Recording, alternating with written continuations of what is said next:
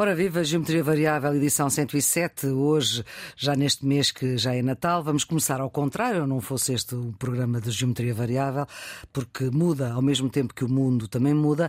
Faço a minha sugestão de leitura com a ajuda da jornalista Helena Garrido, que a deixou na manhã da rádio. Que se chama Tágides 1, Rio Tejo, As Grandes Cheias, da autoria de João Mimoso Loureiro. Uhum e, e, e diz-se no livro, em 1876, dia 7 de dezembro, portanto, praticamente na mesma altura em que estamos, a maior cheia com registros aconteceu em Lisboa. Foi aberta em todo o reino uma subscrição a favor dos inundados, promovida e presidida pela Rainha Dona Maria Pia que recolhia donativos de todos os quadrantes, família real, particulares, casas de espetáculos. Essa comissão ocupou-se igualmente dos inundados do rio Guadiana, pois a sua maior cheia ocorreu também nesta data. Em Lisboa e no Algarve há quase 150 anos, também as cheias.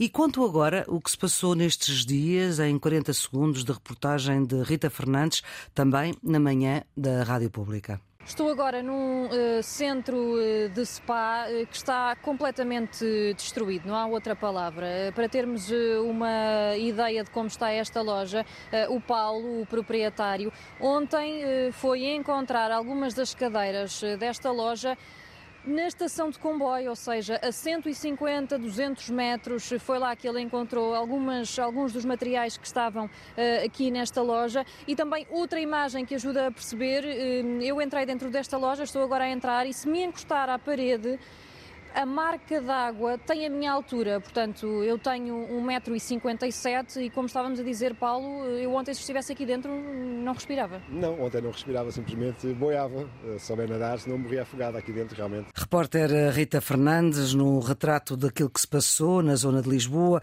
Esta reportagem foi feita em Algés, além dos alertas de Gonçalo Ribartelos, que foram sempre caindo em saco roto.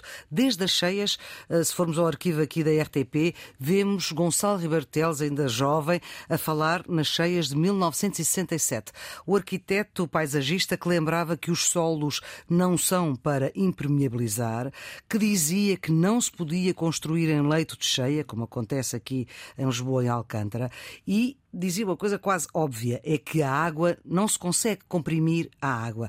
Toda a gente lhe dá razão, mas quem tem o poder de decisão chega à hora e não faz. Porquê é que se demora tanto a fazer aquilo que uh, entra pelos olhos dentro que é preciso ser feito? Porquê, Nuno? É, Maria Flora, porque normalmente se olha para aquilo que é urgente e não para aquilo que é importante. Eu, sobre esta matéria das cheias, uh, enfim, é preciso ter eh, competência técnica, competência essa que eu não tenho, mas eu tenho eh, visto e ouvido eh, recentemente entrevistas de, de, de especialistas sobre isto. Olha, entre eles, uma, uma grande amiga, arquiteta paisagista, discípula direta do Riberteles, hum. a Aurora Carapinha, no, no público, em que ela explicava, com, com enfim, com, a, com certeza com a mesma mestria que o seu próprio mestre, não é? Tudo aquilo que nós fizemos e não devíamos ter feito e tudo aquilo que não fizemos e devíamos ter feito. E, portanto, quer dizer, agora, nós, eh, estes fenómenos são fenómenos naturais, não são evitáveis, mas são mitigáveis. E para mitigar, são precisas duas coisas. É preciso, em primeiro lugar, a longo prazo o planeamento. E, neste caso, é isso que uh, o arquiteto Ribertelos ou a arquiteta Aurora Carapinha têm dito ordenamento do território. Depois é o curto prazo, ou seja, a gestão da emergência, a proteção civil. E aquilo que me parece a mim é que normalmente nestas alturas nós falamos da proteção civil quando devíamos estar a falar do ordenamento do território. Tal como, quando se dão os incêndios, nós falamos da proteção civil, quando devíamos estar a falar do ordenamento florestal. Ou seja, estamos a olhar para aquilo que é imediato e não para aquilo que é verdadeiramente a causa estrutural para a qual devemos olhar. Já agora, lembro uma reportagem de Cândida Pinto em Pedrógão Grande, agora, que há mais eucaliptos em Pedrógão Grande agora do que havia antes dos incêndios de 2017. Carlos, porque é que toda a gente sabe o que é que é preciso fazer, passa o tempo e nada se faz? Eu era talvez um bocadinho mais ácido do que, do que o nono, dizendo que são áreas que não dão votos. Não é? Portanto, o ordenamento do território fazer eh, escoamentos de água, preparar uh, tubos que vão de drenagem, drenagem, que estão decididos a mata de tempo que, aqui em Lisboa ficam, e ninguém que ficam fez. por baixo da terra, portanto não não permitem grandes inaugurações, Sim, não, não se passa não lá nada não são visíveis e portanto não são eleitoralmente interessantes. Eu acho que isso é a grande razão pela qual uma das três principais eh, conclusões destas, destas cheias podem ser tiradas. É de que houve um descuidado planeamento e ordenamento do território em Lisboa nas últimas décadas. E isso engloba toda a gente. Isso engloba toda a gente, com Sim. certeza. Mas, uh, isso, toda a gente, falamos todas deixa, as famílias políticas que governaram e, Lisboa. Isso deixa uma, uma grande responsabilidade para Carlos Moedas, que tem um grande desafio pela frente uh, neste momento, que é fazer em pouco tempo aquilo que uh, muitos não fizeram durante muito tempo. Mas há outra, há outra coisa que não podemos deixar de sublinhar, o Nuno já o fez, que é a evidência de que estamos perante as consequências das alterações climáticas. Há muitos que tentam ridicularizar, mas a verdade é que estes fenómenos vão ser mais recorrentes, pelo que também a tomada de decisões que os previnam eh, é mais, é mais importante. Choveu em três horas urgente. o que chovia num mês inteiro, não é? E terceira coisa que eu acho que vale a pena chamar a atenção é de que é necessário melhorar a prevenção e a educação cívica. Por um lado, o sistema de avisos da Proteção Civil não correu da melhor maneira, o Ministro da Missão Interna, aliás, reconheceu. E, por outro lado, nós vimos cidadãos a circular em zonas de risco, carros a entrar em zonas alagadas, pessoas a colocarem-se em situações de risco de vida ou insistirem em deslocar-se para locais que não eram seguros. Ou seja, pessoas que não apenas demonstraram falta de respeito pelos outros, mas também respeito por si próprios e pela sua segurança. E, portanto, eu creio que planeamento e ordenamento do território, alterações climáticas e prevenção e educação cívica são três grandes lições a tirar destas cheias em Lisboa.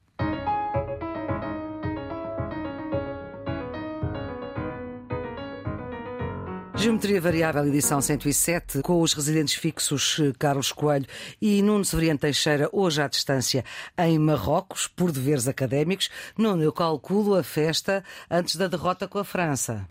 Uh, sim, a festa foi antes, mas pois. depois houve o silêncio e a tranquilidade no resto da noite. Não há muitas conversas aí no meio académico sobre esse assunto? Uh, não, não, não, estamos. é tudo muito sério, houve, sim senhor. Não houve essa, essa parte do futebol. Ok, muito bem. E afinal, de repente, não mais que de repente, como dizia eh, Vinícius de Moraes no soneto da separação, a corrupção chega ao topo do Parlamento Europeu, misturada com o Mundial da Vergonha, como já é apelidado, porque o próprio corrompido diretor da FIFA à época já disse ter sido um erro fazer este Mundial no Qatar, e agora uma vice-presidenta do Parlamento Europeu que já deixou de o ser, é apanhada com pacotes de dinheiro em casa e diz que não sabe nada.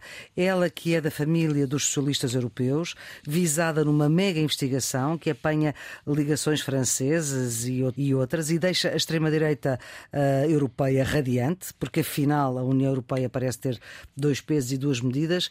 A credibilidade europeia, Carlos, onde é que fica? E o Carlos conhece bem este mundo do Parlamento Europeu.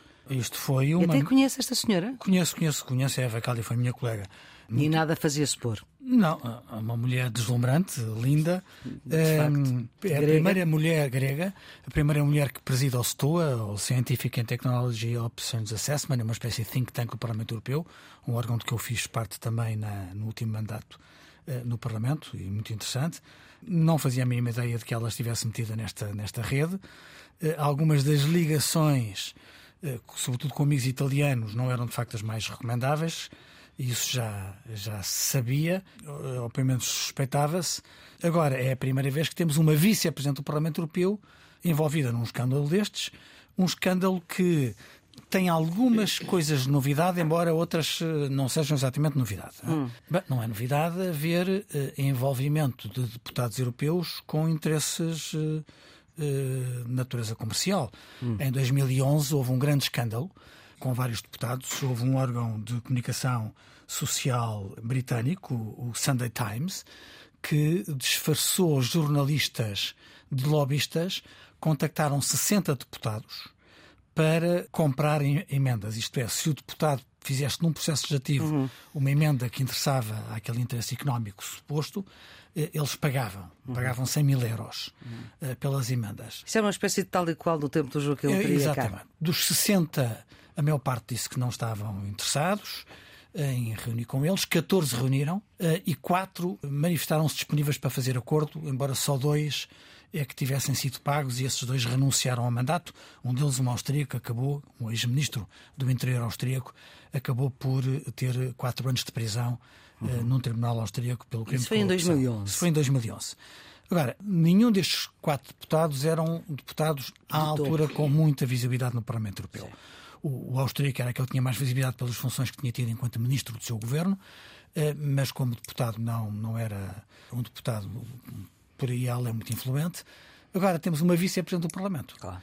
A diferença é que em 2011 eh, o suborno mais caro foram 100 mil euros. E agora? E agora em casa da Eva Cali aparentemente estaria um milhão e meio em notas. Hein? O que é um bocadinho difícil de, de, de explicar. Isto é muito embaraçoso para o Parlamento Europeu, também para a família socialista, porque os nomes todos são, são socialistas. Só há socialistas envolvidos, pelo menos até para agora. Para já só há socialistas envolvidos. Há quem diga que vai haver mais nomes de outras famílias políticas. Eu devo dizer que é completamente irrelevante qual é a família política de que eles vêm. Ensombra a imagem do Parlamento Europeu, dificulta a percepção dos cidadãos de que uh, o Parlamento Europeu é de facto uma instituição uh, séria e cria uh, um ónus de suspeita a decisões que o Parlamento toma relativamente a outros países. Uhum. Isso também é novo. É que enquanto no passado as tentativas de corrupção eram de interesses económicos, desta vez é de Estados. Tanto quanto já se sabe, é o Qatar e Marrocos que pagaram uh, para defender as suas posições. A relação de países estrangeiros com as instituições europeias é por via diplomática. São embaixadores que estão lá sediados. Não, é? não é a pagar ou subornar deputados ou dirigentes de forma a levar a, as instituições a decidirem de acordo hum. com os seus interesses. Isto, aliás, para o Qatar vai-se revelar um tiro no pé, porque o Parlamento Europeu já decidiu suspender o processo de suspensão de vistos que estava em cima da mesa, de forma a facilitar a entrada de, de cataris na, no espaço europeu, e há quem no Parlamento Europeu peça a revisão do acordo que foi celebrado há pouco tempo com a Qatar Airways, que aparentemente dá grandes vantagens à companhia de aviação do Qatar. Nuno, como é que olha para isto? Aí de Marrocos. Com, com, muita, com muita apreensão, porque, é, como o Carlos já disse, e eu queria sublinhar, isto é um golpe na credibilidade, não só do Parlamento Europeu, mas das instituições europeias em geral, e uma situação que acaba por minar a confiança que muitas vezes já não é brilhante entre os cidadãos e as, e as instituições europeias. Bom, dito isto, eh, o Carlos conhece, obviamente, o Parlamento Europeu muito melhor do que eu, mas eu acho que aqui há dois planos eh, que se colocam. Vamos lá ver. Uma coisa é o plano judicial, e aí enfim, não há muito a dizer perante a suspeita do crime, as autoridades competentes, uma vez que está. Muito rapidamente. Exatamente, atuaram, detiveram a vice-presidente do Parlamento Europeu, mais, creio que, seis pessoas. Aliás, eh, considerando a questão da mala com o dinheiro que o pai tinha, portanto, em flagrante delito, o que significa que ela perde imediatamente a imunidade e, portanto, as coisas desenrolaram-se desse ponto de vista, como é conhecido, acusação de corrupção, lavagem de dinheiro, participação em organização criminosa e, portanto, quer dizer, do plano, no plano judicial não há nada que se possa dizer. Agora, no plano político, uhum.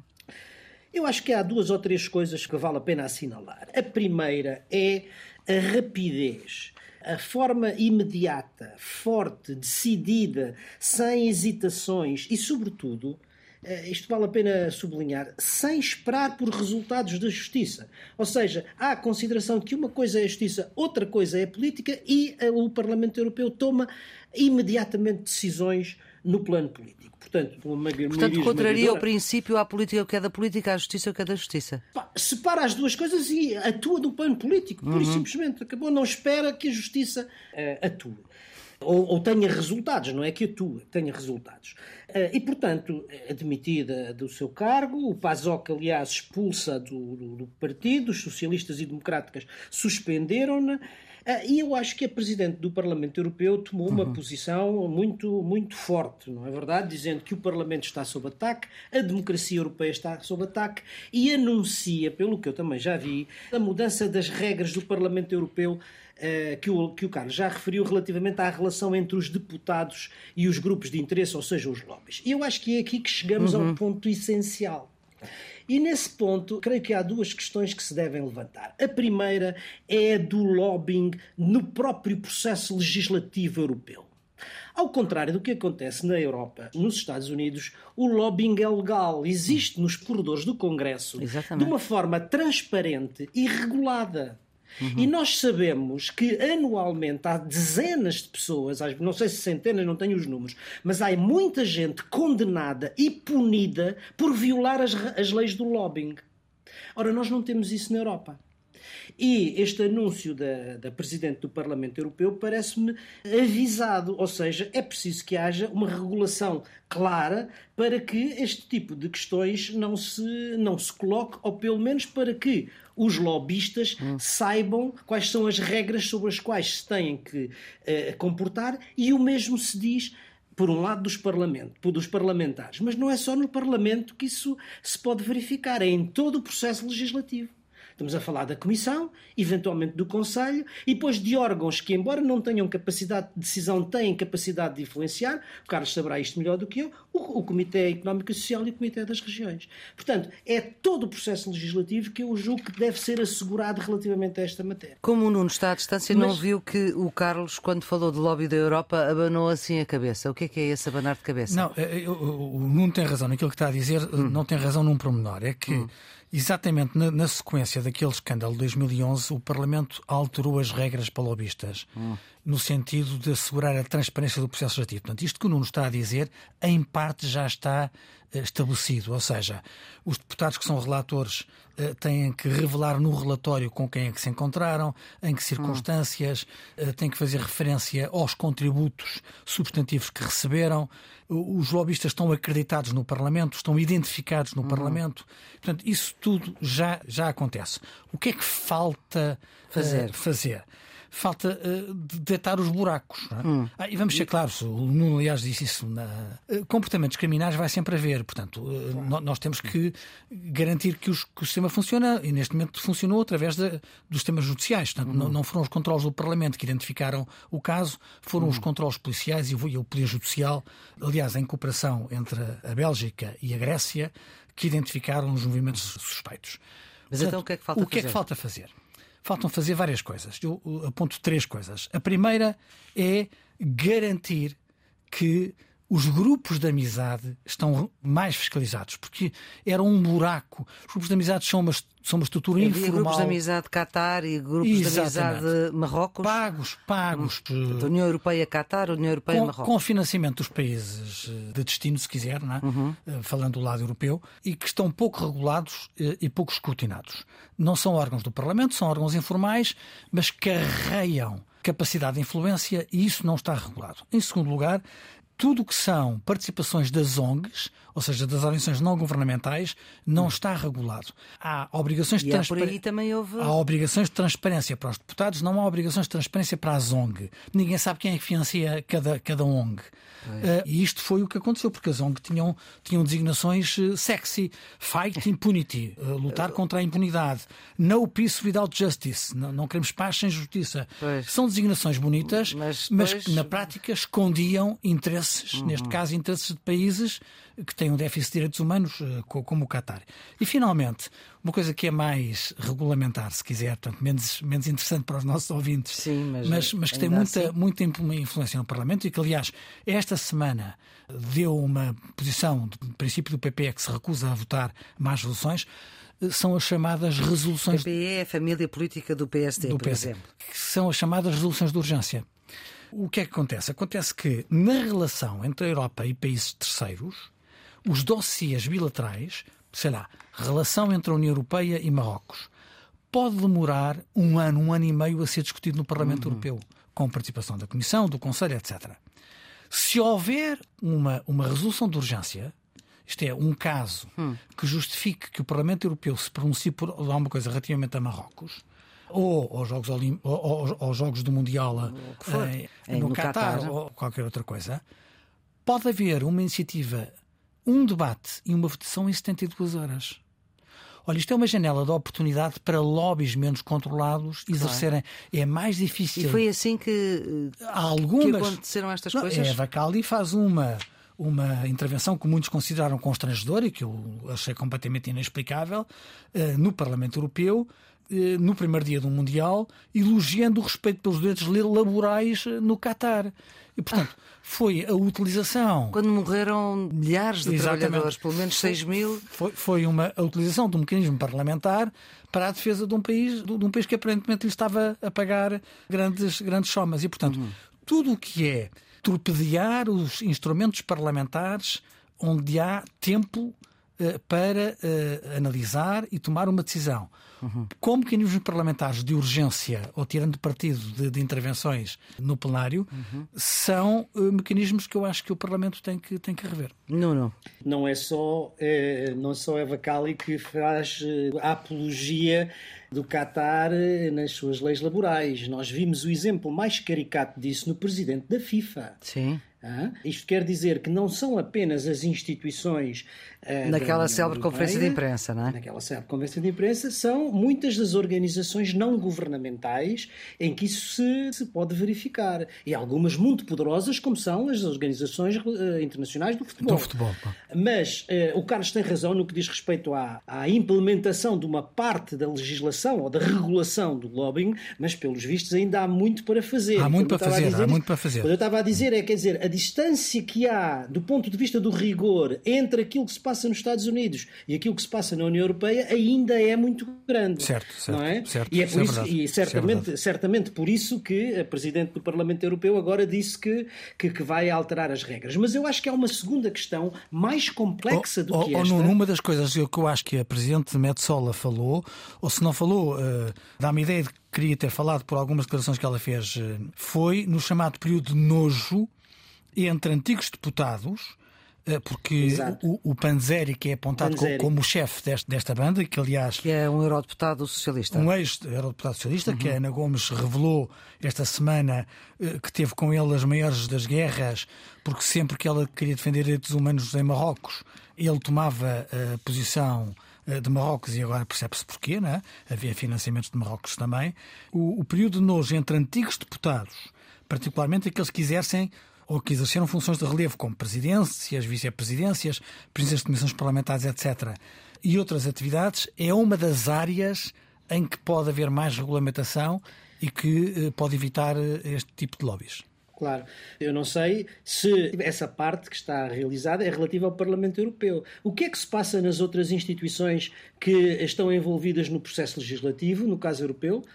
Uh, nós temos o mesmo tipo de, eu não sei, pergunto, temos o mesmo tipo de regulação no que diz respeito à Comissão, no que diz respeito às outras instituições europeias, porque de facto isto pode ocorrer ao longo de todo o todo processo, processo legislativo. Não, e aí, legislativo. aí não tem razão. Aí não tem razão. Uh, uhum. Agora, eu acho que há uma coisa que excede o processo legislativo e que é levantada pela interferência agora do Qatar uh, nesta matéria, que é a interferência ou a, a, ingerência, se quiserem, de potências estrangeiras no quadro europeu. Exatamente. E isso excede o processo legislativo em si. Certo. Pode, pode estender-se, e nós não sabemos claramente e cabalmente o que é que aconteceu, por exemplo, no Brexit ou nas eleições holandesas, se não há interferência de potências estrangeiras nos processos eleitorais. Também não sabemos ao certo, sabe-se em geral, porque as coisas foram levantadas, mas no que respeita aos financiamentos dos partidos anti-europeus, particularmente dos financiamentos russos aos partidos de extrema-direita anti-europeus. E mais, quer dizer, até a circulação de personalidades que lembram-se, por exemplo, certamente, de Steve Bannon, que se passeou pela Europa a uhum. organizar uma internacional nacionalista contra a União Europeia, passeou-se livremente pela Europa, eh, trabalhando politicamente, fazendo um trabalho político contra a Europa. Alguém o declarou persona não grata? Certo, não. Certo. E, portanto, quer dizer, há, obviamente, a questão do lobbying, e essa tem que ser tratada do ponto de vista das instituições, mas depois há aqui toda uma outra parte de influência ou de ingerência de potências estrangeiras que é muito mais delicada e muito mais complexa.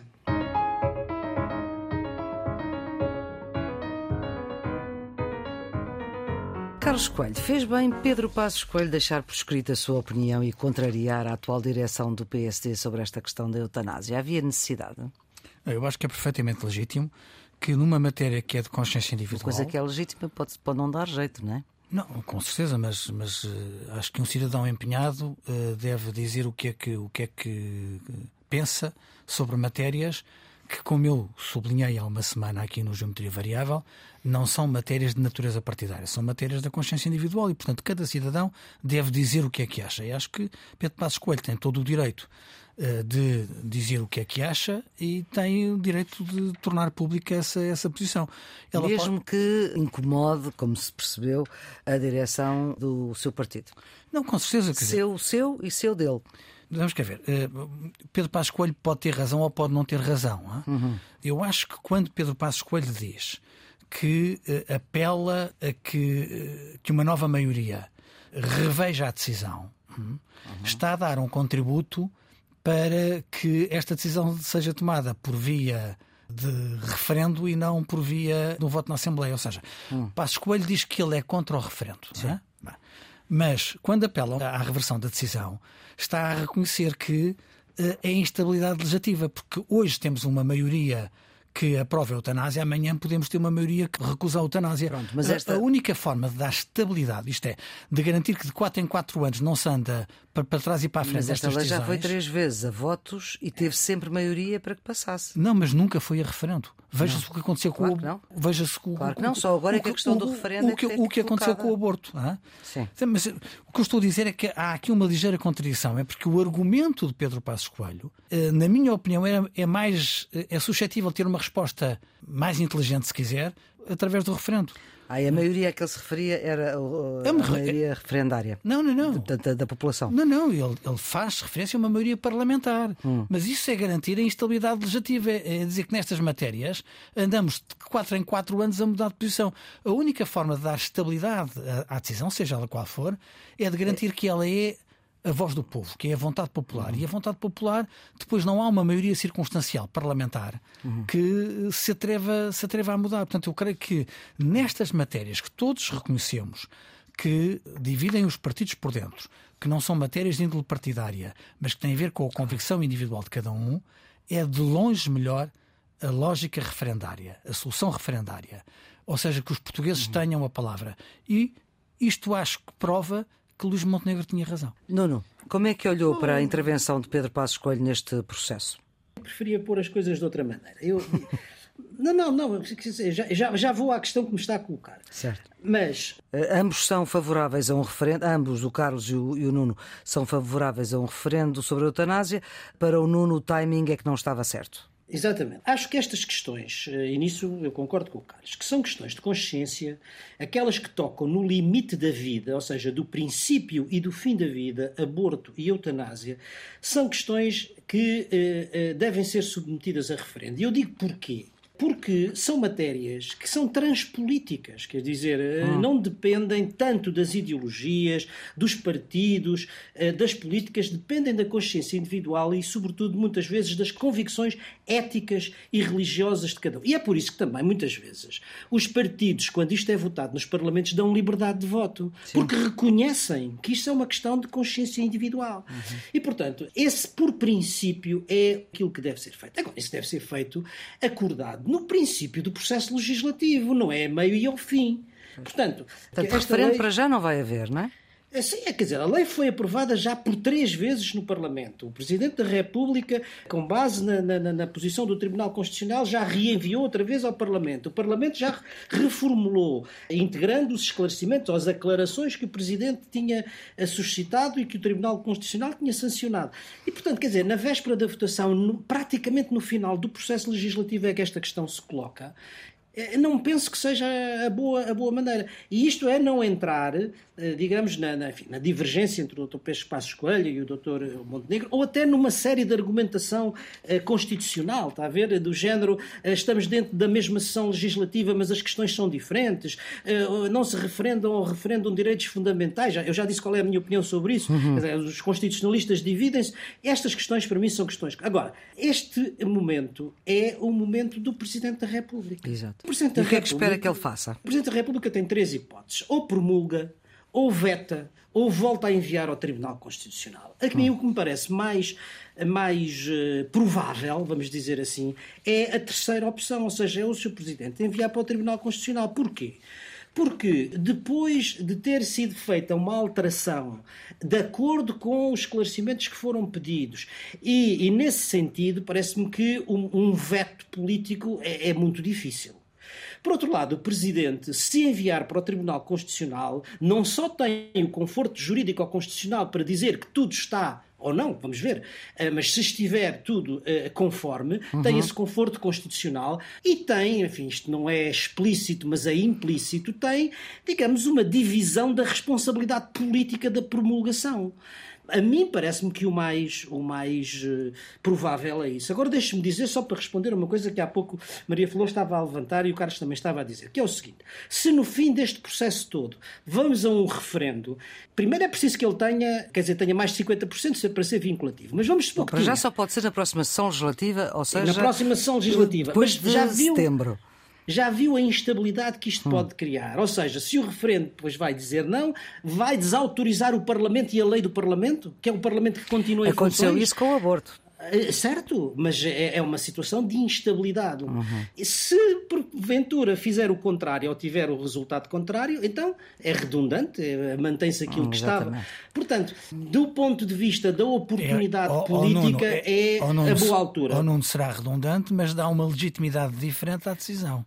Também é verdade. Também é verdade. Mas o que me parece é que eh, nestes processos, quer dizer, a gente não deve pôr instituições contra instituições, ou uhum. seja, o, a, a, vontade popular contra a vontade expressa do, dos representantes não. do povo. É preciso dar algum tempo político para que isto se faça com serenidade. É a minha maneira de ver. Por isso é que era mais por dentro ter feito o referendo. Para fechar este assunto, Carlos, Marcelo deve mandar a lei para o Tribunal Constitucional, como o Nuno sugere? Sim, acho que não tem razão. Portanto, é, o que estava em causa no veto anterior eh, foram dúvidas de constitucionalidade. Uhum. houve um, uma decisão do, do, Tribunal eh, Constitucional.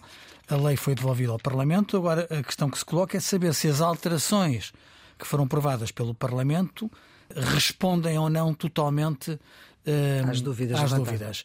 E, portanto, independentemente do Presidente da República, do professor Marcelo Pedro Sousa, ser um constitucionalista de renome, aquilo que está em causa foi um parecer do Tribunal Constitucional e, portanto, acho que o que faz sentido é perguntar ao Tribunal, havendo dúvidas, e há muitos constitucionalistas que levantam, que levantam dúvidas e que têm aconselhado o Presidente da República a fazê-lo, é devolver ao Tribunal Constitucional a dizer, então, agora os senhores. Vejam lá se há dúvidas ou não. Eh, mantém, mantém a, sua, a vossa posição ou não. Eu acho que é isso que faz sentido. Não? Se não mantiverem, o Presidente deve promulgar. Com certeza. Com é, Nuno? Eu também, acho que sim.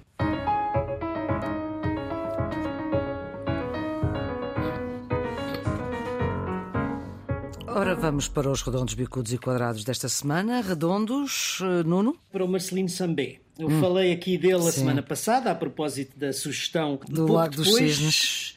Exatamente, chegou aqui uh, a notícia de que Marcelino Sambé tinha sido eleita a personalidade do ano pela imprensa estrangeira em Portugal. Uhum. É um reconhecimento que eu acho que é mais do que justo a este bailarino clássico português e não é só pela excelência da sua arte, mas é também pelo seu exemplo e pela sua atitude. Ou seja, talento, simpatia, humildade, carisma. Um exemplo que eu acho que é para a sua geração, mas não só. Isto quer dizer que os portugueses podem e devem procurar exemplos destes fora do mundo do futebol. Bom, Carlos, o seu redondo. O meu redondo vai não para. Não vai para o Messi, não? vai, vai para Évora, capital europeia da cultura. Muito bem. Em 2027, Évora será a capital europeia da cultura. É uma iniciativa que se realiza desde 1985. Já teve três cidades portuguesas com este título. Estes anos são oportunidades para a afirmação europeia das cidades que são escolhidas. Normalmente resultam em investimentos importantes para estes territórios, designadamente no plano cultural. Esperemos que em 2027 Évora possa ser alvo destes investimentos e que seja uma capital europeia da cultura ao nível do que Lisboa, Porto e Guimarães conseguiram ser. O seu bicudo, Nuno? Para a percepção da corrupção em Portugal. Já falámos da corrupção no Parlamento Europeu e agora um estudo recente de dois especialistas na questão da corrupção, Luís de Souza e a Susana Croado, apoiado pela Fundação Francisco Manuel dos Santos, mostrou como é pouco animadora a posição sobre a corrupção, a ética e a integridade em Portugal. O que é que eles concluem? Concluem que a percepção da corrupção é mais rigorosa entre a opinião pública e as pessoas comuns do que entre as elites políticas. Porquê? Porque eh, as elites políticas entendem como critério orientador da corrupção aquilo que é essencialmente legal, enquanto a sociedade civil e a opinião pública vão muito para além disso e entendem que é, sobretudo, matéria de natureza ética e moral. O que quer dizer que é muito mais exigente. Valia a pena que os responsáveis refletissem sobre isto. Carlos. O chumbo do Conselho da União Europeia à adesão da Roménia e Bulgária ao espaço Schengen. Na semana passada, os ministros dos governos nacionais vetaram a entrada destes dois países em Schengen sem qualquer justificação plausível, uma vez que ambos já cumprem há muito tempo os critérios para adesão ao espaço de livre circulação na Europa. A Croácia foi aceita como 20 Estado-membro de Schengen, e isso é positivo, mas o Conselho podia e devia ter ido mais longe. Sabemos, por portas e travessas, que foi a Áustria que bloqueou um alargamento maior, que seria oportuno e desejável. Esta decisão revela, uma vez mais, o risco dos egoísmos nacionais e, pior, vai criar tensões na Europa entre Estados-membros, cujas consequências ainda são desconhecidas. O Conselho, na minha opinião, prestou um mau serviço à Europa e aos seus cidadãos. Nuno, o seu quadrado? Vai para o acordo entre a União Europeia e a Hungria. A Hungria de Orban pois. aceitou finalmente desbloquear o veto contra a ajuda à Ucrânia, ameaçava desde o início do processo, e em troca a União Europeia aceita, enfim, sob certas condições, mas aceita a concessão dos fundos do, do, PRR. Ora, isto é mais um daqueles compromissos em que o processo de integração europeu é pródigo e nós, aliás, já tínhamos aqui antecipado uhum. essa possibilidade. Mas se isso é uma boa notícia para a Ucrânia e também, em certa medida, para a unidade europeia na relação com a Ucrânia, o mesmo não se pode dizer para o Estado de Direito na Europa. Carlos, o seu quadrado. Tem a ver com a complexidade das instituições da, da ONU. O que é que é bom e o que é que é mau. Uhum o Irão foi expulso da Comissão de Mulheres da ONU. Por estranho que pareça, dada a posição do Irão relativamente à dignidade da mulher, o Irão fazia parte da Comissão de Mulheres da ONU. Foi expulso por uma votação que é muito significativa. O comitê tem 54 Estados, só 29 países votaram a favor. A favor da expulsão. A favor da expulsão. Os outros que votaram contra a expulsão foram a Rússia, a China, a Nicarágua, a Bolívia, a Omã, a Nigéria, o Cazaquistão e Zimbábue e 16 países abstiveram-se. Entre eles países como o México, a Índia, a Indonésia, entre outros. O que eu queria sublinhar é que, primeiro, a ONU fez bem em expulsar o Irão do, da Comissão de Mulheres, era absurdo fazerem parte, hum. mas quando nós olhamos para a divisão de votos, 29 a favor, 8 contra e 16 abstenções, percebemos como a comunidade internacional uh, está tão dividida nestas matérias.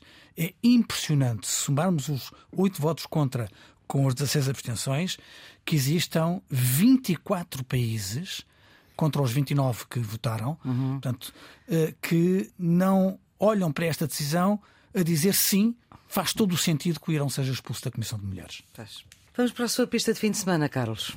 Já que falámos de eutanásia, é um hum. filme de 1981. Ah, está a inovar. É um filme chamado Whose Life Is It Anyway? A tradução em português é De Quem é a Vida Afinal.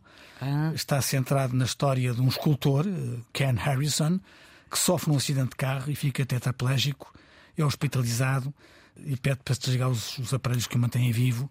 A equipa médica não concorda em fazer a eutanásia e o caso vai para tribunal. Uhum. O filme é um filme impressionante está disponível uh, no YouTube e é um filme que vale a pena ver. E a sua sugestão, Nuno? A minha sugestão é mais suave. Como nos estamos a aproximar do Natal, a minha sugestão vai para a música e para o espírito de Natal. E para um concerto chamado Do Espiritual na Música, pelo Grupo Tejo, que vai acontecer no sábado, às 21h30, na Igreja de São Domingos de Benfica, em Lisboa. Teremos a oportunidade de ouvir música de Natal, de Bach, Vivaldi, Corelli e eu deixava como sugestão uhum. o concerto para a noite de Natal. Então é assim este ponto final, com o concerto para a noite de Natal de Corelli para quem nos ouve na rádio, já sabe que no podcast não, não pode ouvir a música. Ponto final desta edição número 107 do Geometria Variável, Antena 1, RDP Internacional e podcast para a eternidade. Nuno Severiano Teixeira e Carlos Coelho são os residentes fixos deste programa que para na próxima semana vai fazer um balanço. Temos aqui uma emissão especial, vamos fazer o balanço deste ano de 2022, mas só vai poder ouvir esse balanço na rádio no sábado. A Antena 1 vai ter na próxima semana uma programação especial para este espaço, revistas de imprensa temáticas. Portanto, esta equipa, que tem a produção de Ana Fernandes, os cuidados de gravação do João Carrasco, volta para a semana e deseja-lhe até lá um bom fim de semana.